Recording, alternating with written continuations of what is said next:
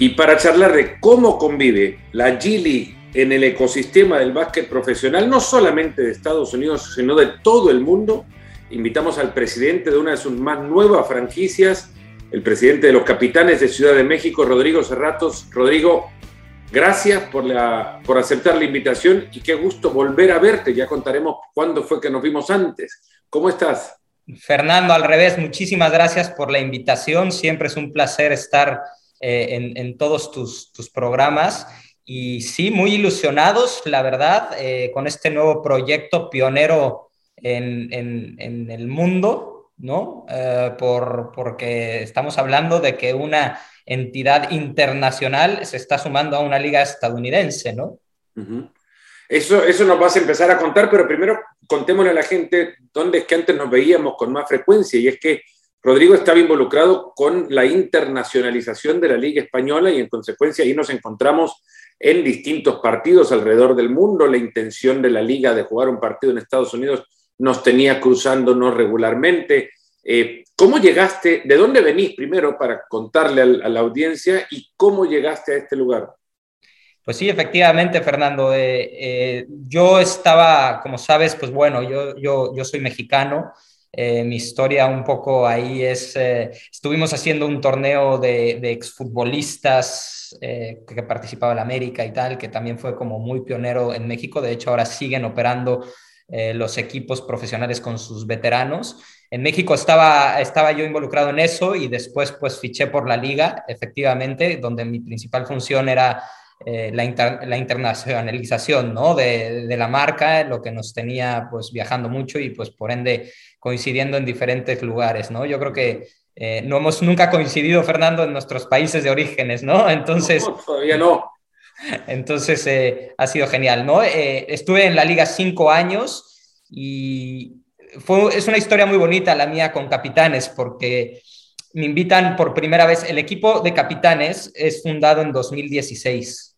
Es, es cuando, cuando, cuando la propiedad lo compra y me ofrecieron ser en ese momento el, ser el director general, pero estaba yo ya en conversaciones con la liga. Entonces decidí emprender mi aventura eh, fuera de México.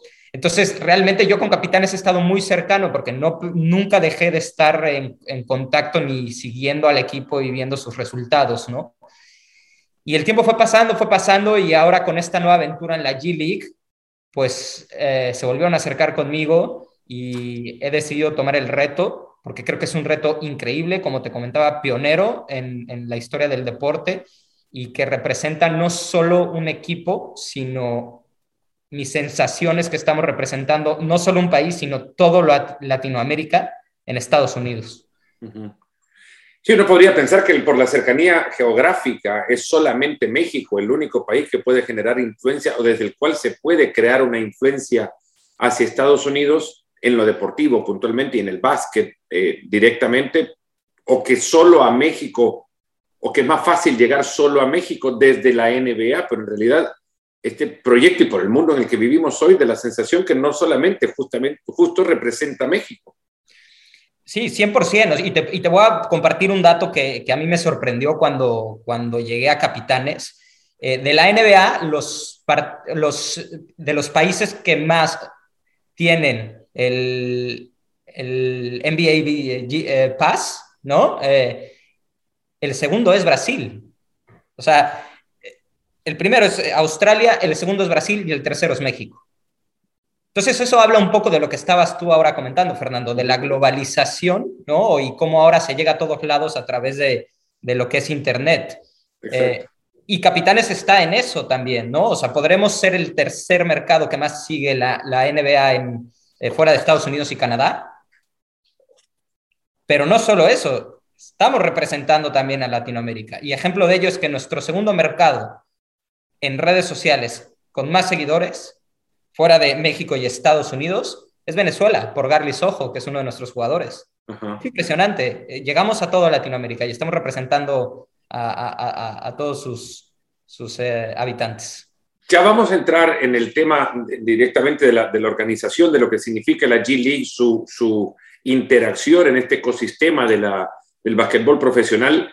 Y como antes decía, no solamente del, del, de los Estados Unidos por estar directamente vinculada a la NBA, sino cómo puede también convivir con otras grandes ligas en, eh, en el mundo. La liga brasileña es una liga de mucha potencia a nivel latinoamericano, en, Europa hay múltiples ligas con, con, un nivel bastante alto, del cual también la G-League se puede nutrir o servir como, como un eh, proveedor de talento, si se quiere.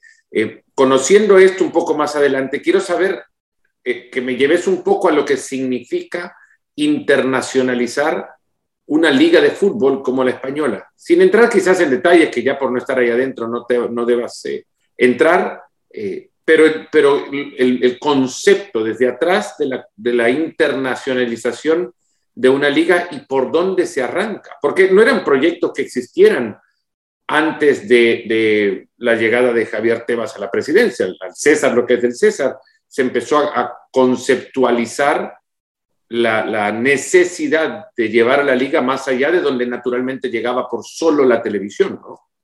100%, y la verdad es que yo personalmente sí, o sea, te digo que haber estado en, en este proceso liderado por Javier Tebas de internacionalización del fútbol español y que ha sido el, el, el máximo crecimiento eh, tanto económico como en fans y demás eh, de la Liga Española, haber sido parte de ello para mí ha sido un verdadero honor, ¿no? Haber estado bajo su mandato y haber estado ahí, ¿no? ¿Cómo se empieza eso? Efectivamente, o sea, es básicamente tú en, eh, el, a la hora de centralizar los derechos eh, televisivos de la Liga Española, te das cuenta efectivamente que tu mercado es pequeño, ¿no? Si lo comparas con el resto del mundo, porque tú tienes a España nada más como mercado. ¿Qué pasa? Se, a, a, la hora, y repito, eh, me regreso un poco en el tiempo, se centralizan los derechos de, que es lo primero que hace Javier Tebas, centralizar los derechos de televisión y salir a venderlos. ¿No? Entonces ahí te empiezas a dar cuenta que tienes un mercado que ahora tu, tu, base de fans no es únicamente el que va al estadio ni el que te sigue en televisión en tu país, sino que hay en todo el mundo eh, televidentes y gente queriendo ser parte de, de, de, de esta misma liga, ¿no? Entonces, Javier lo, lo, lo, identifica perfectamente, se identifican unos mercados claves a lo largo del mundo y, todo comienza con relaciones eh, estratégicas, con televisoras, con broadcasters, tal, para empezar a emitir la, la, liga o donde ya se emitía, pero hacer una, un, una penetración de, de, mercado importante ¿no? en ese país. Y es ahí donde, donde nuestro departamento, en el departamento en el que yo estaba, eh, entra en funciones, ¿no? Eh, por ejemplo, recuerdo que nos, nos, vimos en alguna ocasión en Estados Unidos, pues en Estados Unidos era muy importante y se empezaron a hacer eventos, se empezaron a hacer este, alianzas estratégicas y si, si nos ponemos a ver desde que nos vimos a hoy en día, eh, los acuerdos que ha cerrado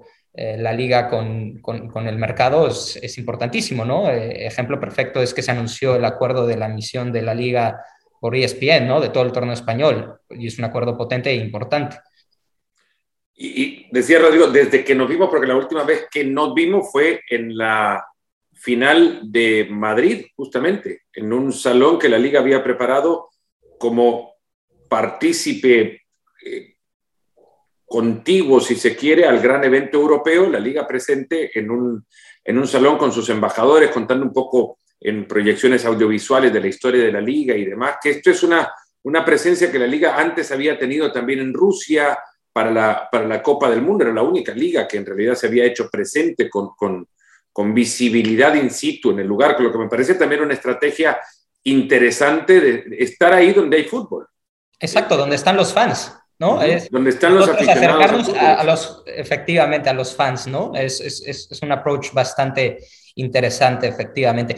Y eh, un poco de lo que hablabas, ¿no? En Rusia nace la idea de tener como estos museos itinerantes y de ahí se arranca toda una idea y se estuvo, eh, eh, se ha estado en Marruecos, se estuvo en Turquía, se estuvo en, en Estados Unidos, en fin, digo, perdón, en Madrid, donde, donde lo comentabas, ¿no? Y ahora ya son, es una propiedad que inclusive en México hay una, y en otros lugares del mundo, creo que en Oriente Medio, hay eh, ya museos de la liga permanentes. Bueno, esa es, una parte de las estrategias que, evidentemente se deben seguir para que la, las propiedades deportivas en realidad tengan su huella en lugares a donde quieren aterrizar ya con mayor peso y que eventualmente existan relaciones comerciales que beneficien no solamente el lugar al que se pisa con esa huella, sino evidentemente la propiedad en cuestión. Y esto la liga lo ha hecho, lo ha hecho de manera eh, continua y, me parece correcta también, sin, sin llegar a, a, sobresaturar muy elegantemente con una presencia eh, que no, no distorsiona en ningún momento, al contrario, crees que debe estar ahí. Es más, crees que en ese lugar debe estar, deben estar otras ligas. Y la única que estaba, sin embargo, era la Liga Española. Eso, eso me pareció maravilloso.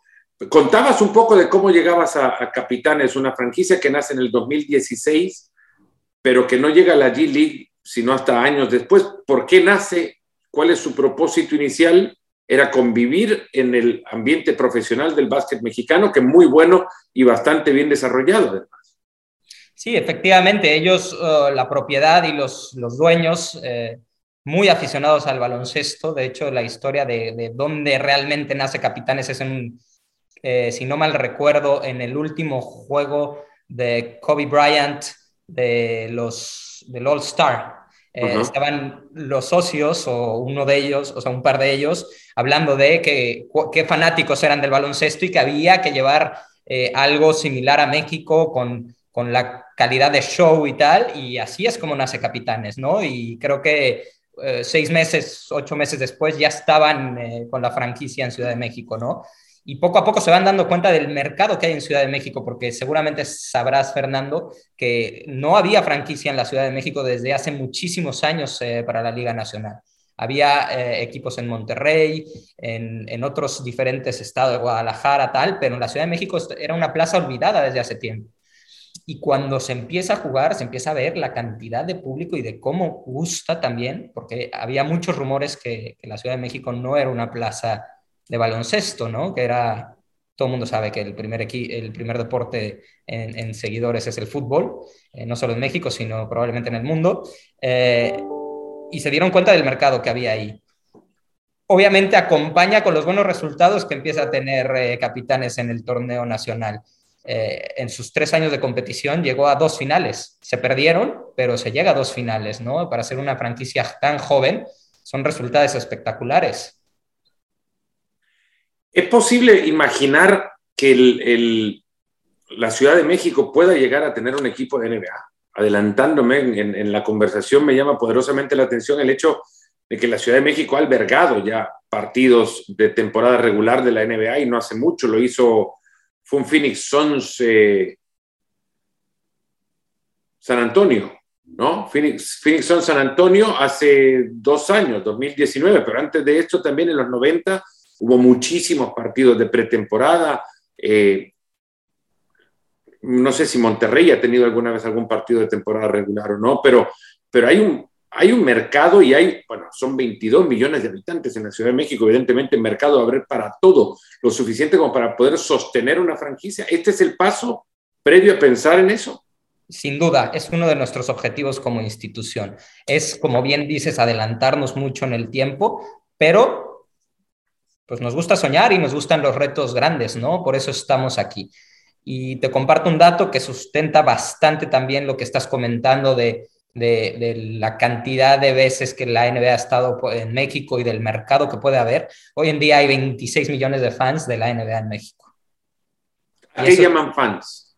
Eh, o sea, seguidores entre la base, del estudio de mercado, de estudio mercado denota que hay 26 millones de, fans de, la NBA, seguidores. Alguien que dice, a mí me gusta la NBA. Efectivamente, efectivamente. Y eso estamos hablando que es básicamente toda la Ciudad de México, ¿no? Si ya lo, lo, reducimos a mercados, eh, toda, la ciudad, toda una Ciudad de México fanática de una liga.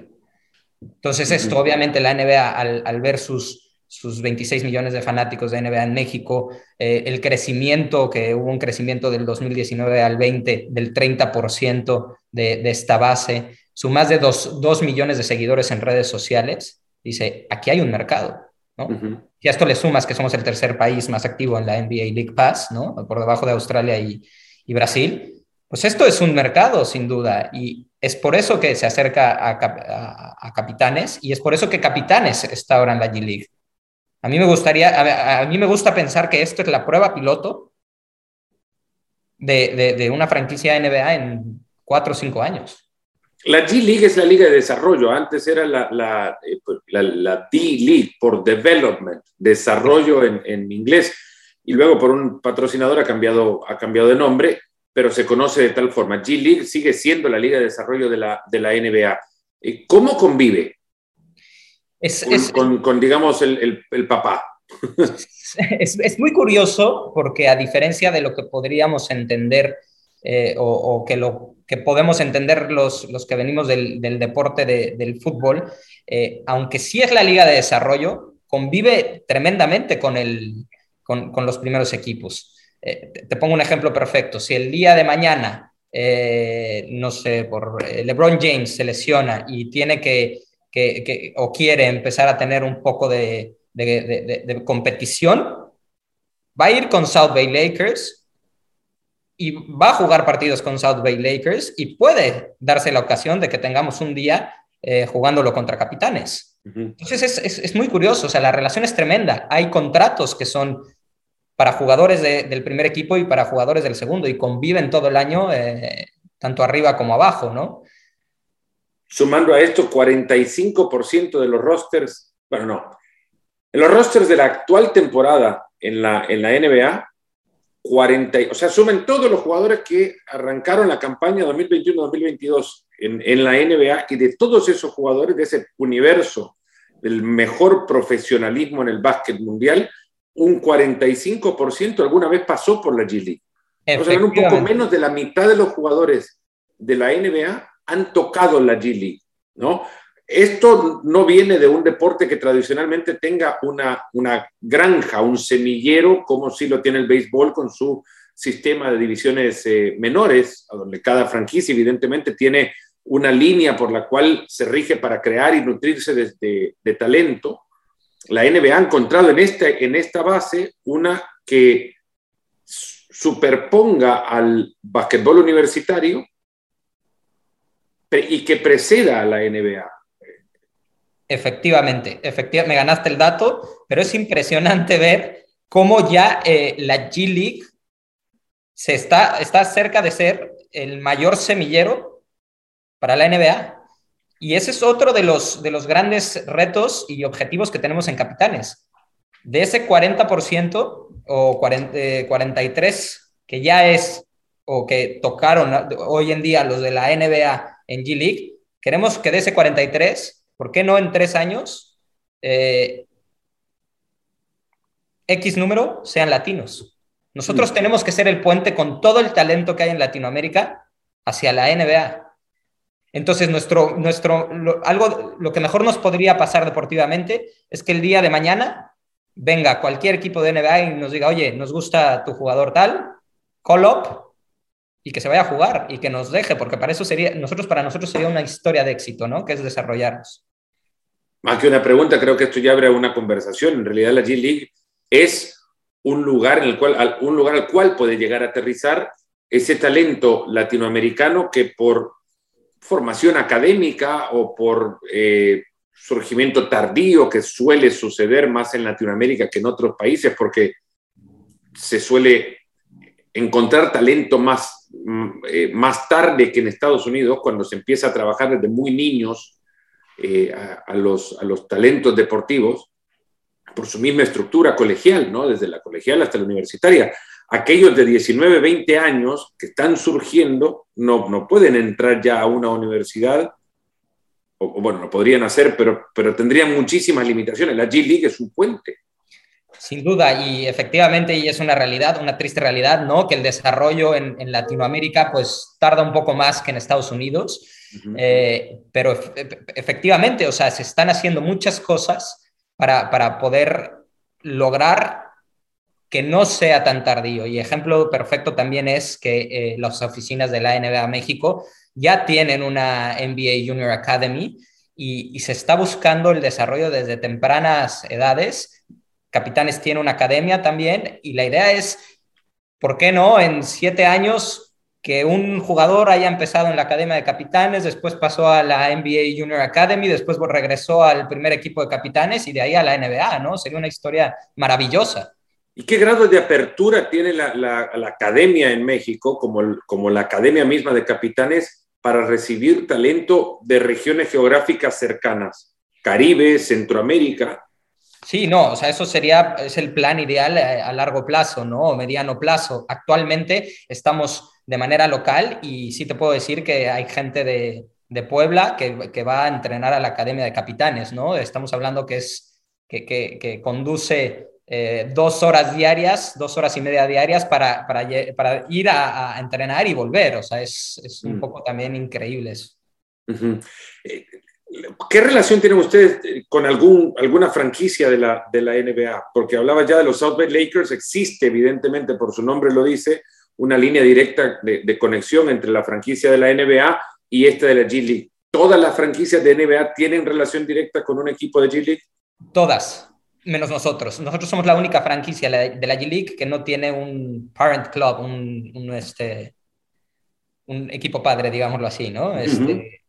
Eh, por lo mismo no tenemos esas eh, facilidades de poder tener jugadores con talento que estén en NBA y que nos puedan reforzar eventualmente, ¿no? Pero es otro reto, es un reto deportivo y hasta el momento, independientemente que los números, pues bueno, son lo que son, hemos ganado dos partidos y perdido seis, eh, todos los, partidos los hemos competido y los hemos perdido por cinco puntos de diferencia, dos puntos de diferencia. Entonces realmente es estamos compitiendo y creemos que, no, que independientemente de que no tenemos algunas otras facilidades que otros equipos de G-League, se pueden hacer las cosas bien porque tenemos mucho talento latinoamericano y obviamente apuntalado por grandes jugadores estadounidenses. Habrá que contar que la G-League ha comenzado ya después de no haber visto actividad el año pasado por razones evidentes. El tema del COVID canceló totalmente la temporada. Ahora ustedes han arrancado en un nuevo formato, es un showcase, eh, un, una, un, mini torneo antes de comenzar la temporada regular. La primera temporada de la G-League eh, por primera vez regresó con un formato bastante innovador y como bien dices, ¿no? Está la Showcase Cup, que, es, eh, que empezó en noviembre y termina a finales de diciembre. Eh, es un torneo en el que juegan todos contra todos y se clasifican a las finales que son en Las Vegas del 18 al 22 que es la Showcase Cup, y, uh -huh. y se juega ahí entre un formato de, de, de, eliminación directa. Y posteriormente de la Showcase Cup viene la temporada regular, que es de enero a marzo, que ahí, por la particularidad de nuestra primera temporada, que estamos basados en Estados Unidos y que estamos sin juegos de, de locales, digamos así, y estamos todo el tiempo on the road, la segunda fase no la jugaremos. Uh -huh. eh, esta temporada termina así nomás, entonces, un par de partidos y, y, se terminó. Vamos a jugar en total, son 18 partidos y terminamos. ¿El diseño era de, así, así diseñado o es una consecuencia también por, por, la, por los efectos de la pandemia? Es por efectos de la pandemia. Eh, como, como seguramente sabrás, eh, hay una unión de jugadores, ¿no? La, la union, el sindicato de jugadores, que pues vela por los intereses de, de, ellos, ¿no? Eh, nosotros al no poder tener partidos de local en México por la pandemia para evitar viajes internacionales, se decidió para evitar ponerla en riesgo, para, para cuidarles eh, y también por el intereses de capitanes, únicamente hacer este formato. Y obviamente con miras, obviamente en, en el próximo noviembre estaremos sin duda ya basados en la Ciudad de México, con nuestros 24 partidos de local y 24 partidos de visitante. ¿Cómo ha sido administrar una franquicia naciente en, en esta época? A ver, yo, te, yo tuve, la verdad, cuando llego a Capitanes, me encuentro con unas finanzas muy cuidadas, una administración pasada muy bien hecha, lo cual ha sido pues fácil, ¿no? Para la ejecución eh, o el reto de esta temporada que es ya te imaginarás, o sea, sacar a todo el equipo y traerlos a Dallas es una locura, ¿no? Eh, estamos, encuentra casas, encuentra estadios, encuentra todo para, para, practicar, etcétera. Fue un buen reto, pero aquí estamos dando guerra y todo ha salido muy bien, ¿no? El, el proyecto, evidentemente, los llevaría a, a intentar entrar a, a, la NBA, pero es tan difícil hacerlo cuando no hay todavía una conexión con la ciudad, si no has podido jugar ahí. Efectivamente, bueno, dentro de las valoraciones que hicimos sobre participar esta temporada y no, creímos que la mejor era volver a participar porque nuestros fans, por COVID y por todo lo que sabemos, llevaban mucho tiempo sin vernos, ¿no? Eh, aunque no estamos en la Ciudad de México, no hemos dejado de sentir su, su, apoyo a través de redes sociales y creímos efectivamente que era mucho más importante jugar en Estados Unidos y regresar el próximo año con ellos que dejar, dejar de hacerlo y que nuestros fans estuvieran tres, eh, dos años y medio sin actividad del equipo, ¿no? Eso creo que hubiera sido muy doloroso para, tanto para los fans como para la marca Capitanes. En la balanza se tuvo que haber puesto también la posibilidad de terminar esta primera temporada así en las condiciones en las que ahora se encuentran, sin poder jugar partidos en la Ciudad de México. Eh, ¿Cuáles fueron las variables que definieron la, la decisión, o de que sí, que definieron la decisión que al final tomaron? Pues mira, el anuncio de, que Capitanes participaría en la G League fue en 2019. Son casi tres años sin, sin, que sucediera, ¿no? La gente se estaba empezando a preguntar si era realmente o no, tal. Eh, eso deportivamente, porque era muy también creímos que a la hora de construir un roster con los beneficios que tienes, que luego eh, los jugadores, pues, digamos, que tienes los derechos sobre él para la próxima temporada, aprendizaje a, nivel este, de negocio, ¿no? Porque aunque estamos aquí, pues estamos viajando eh, gente del negocio, no tanto de lo deportivo, eh, a, todas las ciudades en las que estamos compitiendo, estamos viendo cómo ejecutan otros equipos eh, sus partidos, cómo es su modelo, etcétera. Entonces es un gran aprendizaje para todos, deportivamente también. Ramón Díaz, que es nuestro entrenador y que lleva con nosotros mucho tiempo y que le ha dado muchísimo a capitanes, pues también es un nuevo primer reto, ¿no? Nunca había dirigido en la G League mm. y ahora lo está haciendo y entonces estoy seguro que en noviembre del próximo año la calidad de espectáculo que vamos a poder dar a nuestros fans en México va a ser increíble porque ya nadie nos los va a contar, ya lo sabemos y lo vamos a replicar y, y va a ser un gran show. Ramón estará mucho más preparado, en fin, todos estaremos mucho más preparados para, para estar a la altura de, de, nuestros fans. Hay en, el roster una cantidad de jugadores importantes de distintos países. Estaba antes, ya decía, Garisojo de, de perdón, de Venezuela. Eh, un dominicano, hay un par de jugadores mexicanos, eso sí, también eh, Fabián Jaimes y Moisés Andriasi. La perspectiva es de convertir este en un equipo de México que compita en, la G League con la idea de, ser un equipo de México en la NBA o es un equipo de mexicanos? No, es un equipo de latinoamericanos.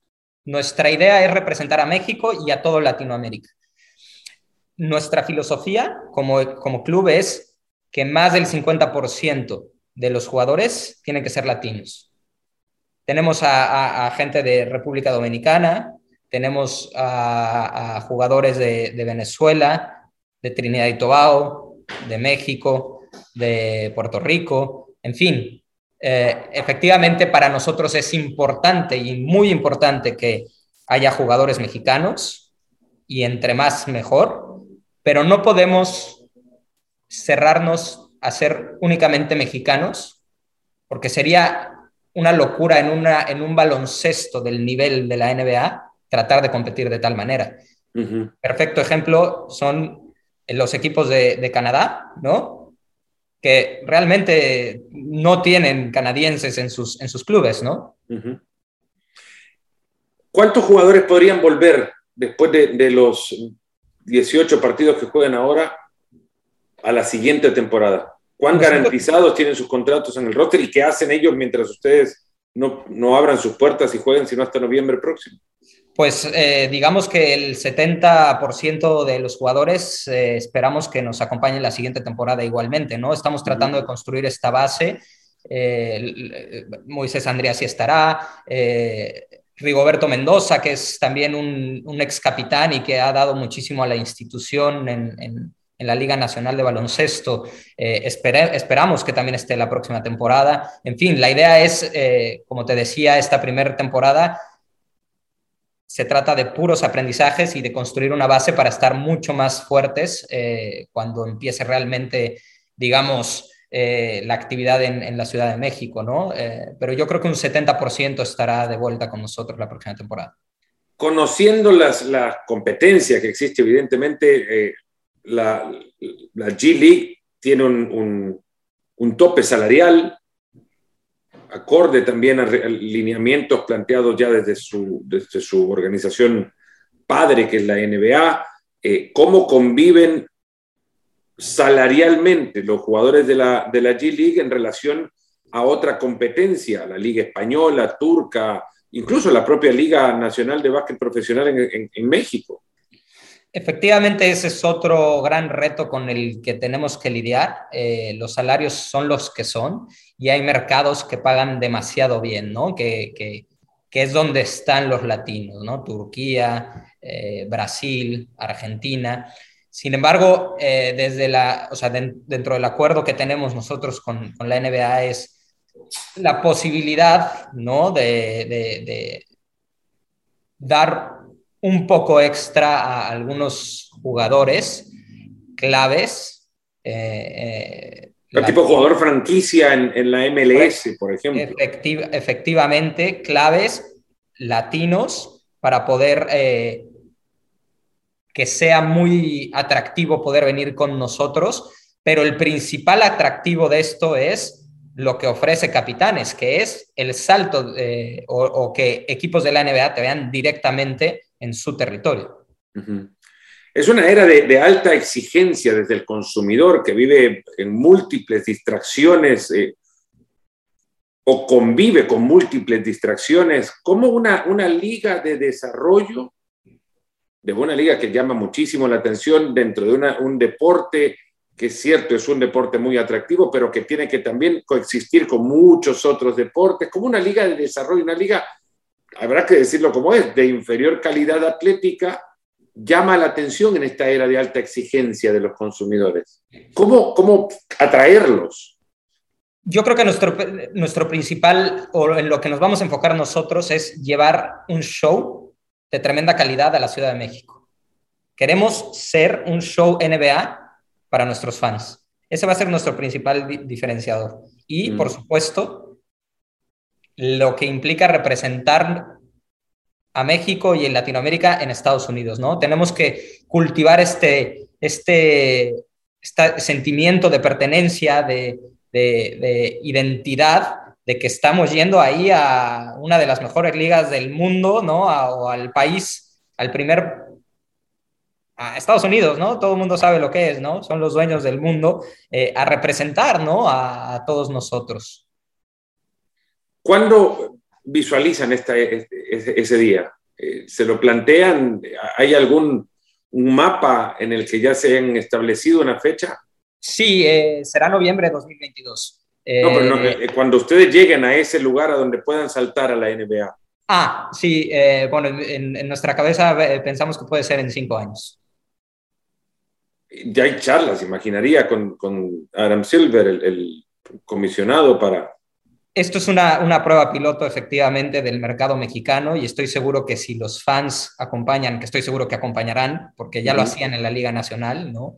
te puedo dar ejemplos quieres ahora más adelante, de taquilla, ¿no? De las taquillas que hay en, en, en, equipos de G-League, en estadios de G-League, y cómo teníamos nosotras nuestra entrada, y era, o sea, los, los fans estarán ahí.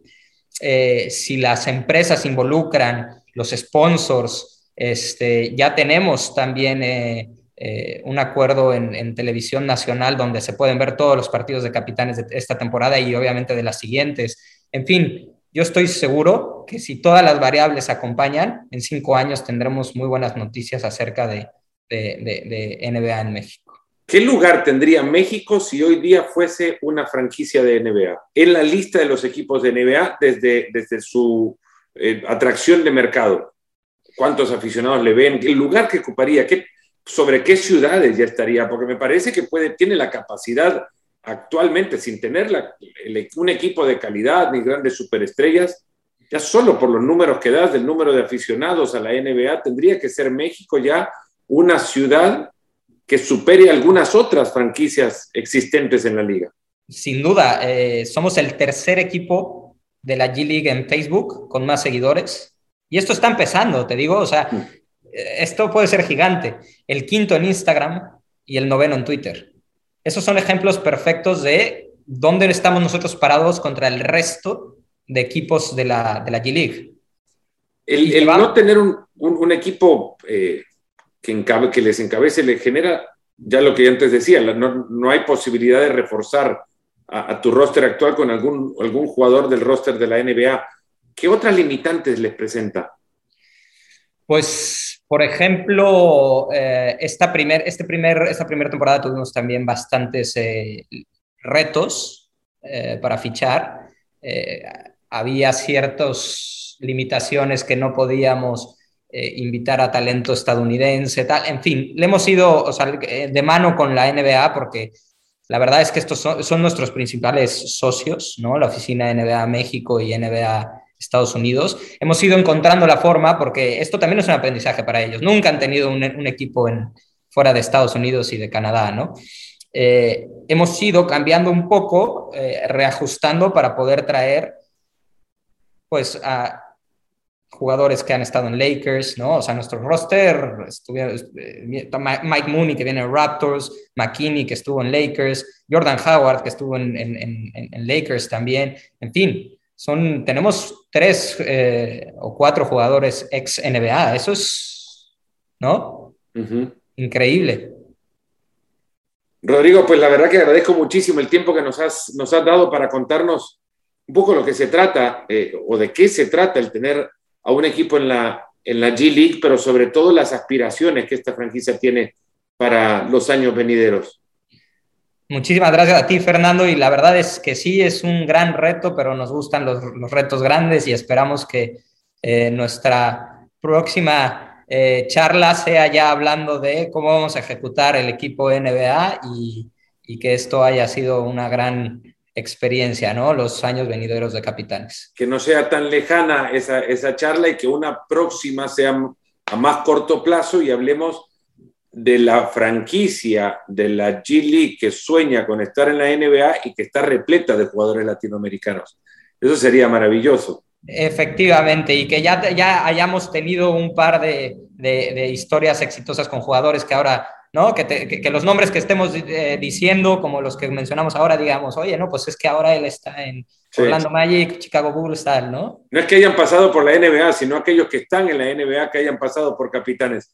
Muchísimas gracias, Rodrigo Cerrato, presidente de Capitanes de la Ciudad de México, franquicia nueva, debutante en la G League en los Estados Unidos. A ustedes muchas gracias por habernos acompañado y haber llegado hasta acá. Ya lo saben, cuídense muchísimo, sobre todo en estas épocas a donde tantas reuniones sociales tenemos. Recordemos que todavía tenemos que mantener la guardia en alto para, para evitar que esto siga creciendo y que podamos de una vez por todas salir de esta historia. Un gran abrazo, cuídense mucho y nos encontramos en el próximo episodio de Nos Ponemos las Pilas.